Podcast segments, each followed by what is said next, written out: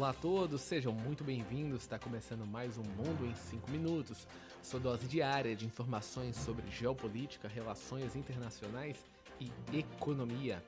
E hoje vamos falar sobre um tema muito importante que abalou o mundo na semana passada, que foi a morte, ou, bem dizer, o assassinato de Alexei Navalny, ele que era o principal opositor do presidente Vladimir Putin na Rússia, um ativista, um blogger, um jornalista, uma pessoa que acreditava na nação russa, mas que, do ponto de vista político, ficou contra o presidente Vladimir Putin, que ao longo de décadas vem uh, transformando a Rússia em um projeto de democracia e um projeto de nação autoritária. Como disse a Casa Branca, é, o presidente Biden em específico, make no mistake, Putin is responsible for Navalny's death.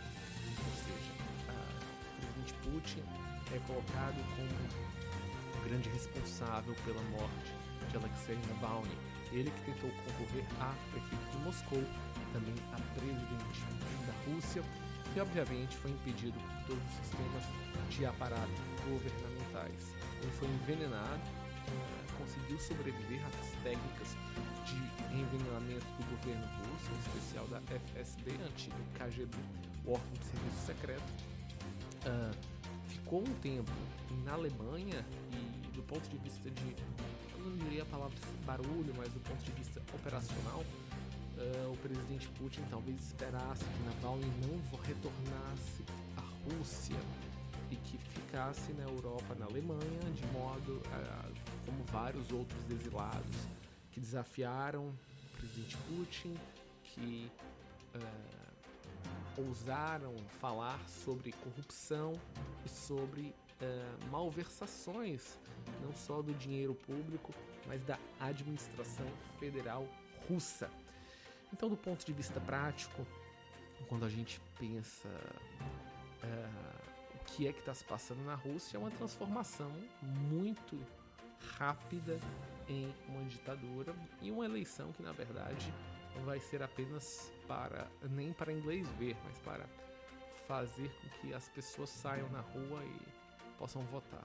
A situação é tão séria que Navalny não poderá nem ser mesmo reverenciado do ponto de vista externo manifestações ao, a favor dele ou uh, tentando relembrá-lo estão banidas e serão as pessoas serão presas e processadas. Lembrando que Navalny morreu numa prisão russa no Ártico, ou seja, talvez uma das visões mais cruéis e radicais de como ocorre. Mas do ponto de vista prático, isso mostra que o presidente Putin uh, não só está coado com uma falsa sensação dentro da sociedade que há um apoio a ele. Grande parte da população não apoia a invasão da Ucrânia desde de 2022 e que Navalny seria um elemento a mais contra o presidente Putin depois da própria guerra que não tem como você escondê-la. Né? Você tem milhares de russos que morreram, você tem pessoas que foram forçadas a ir para os campos de batalha está impactando diretamente não só as sanções econômicas, mas a incapacidade do governo russo de ter né, uma mão de obra de trabalhadores que começam a fugir do país e, obviamente, os soldados que muitas vezes voltam uh, mutilados ou com problemas psicológicos que atormentam toda a sua vida. Então, a morte de Navalny é mais um capítulo na sucessão de assassinatos e envenenamentos que a Rússia perpetra por meio de Vladimir Putin. E o grande questionamento que nós vamos ver a partir de agora é: o que de fato vai mudar depois disso? Há uma visão não só do presidente Biden, mas da União Europeia, por Ursula von der Leyen e também pelo uh, secretário-geral da OTAN, Jens Stoltenberg, que a morte de Navalny é também uma espécie de linha vermelha que foi cruzada pelo presidente Putin. E isso pode sim uh, elevar as tensões para que os países da OTAN se armem mais, se organizem mais entendam que esse tipo de assassinato dentro de uma sociedade não pode ser tolerado. E é isso, pessoal. A gente encerra mais um episódio do Mundo em 5 minutos. Voltamos amanhã. Tchau, tchau.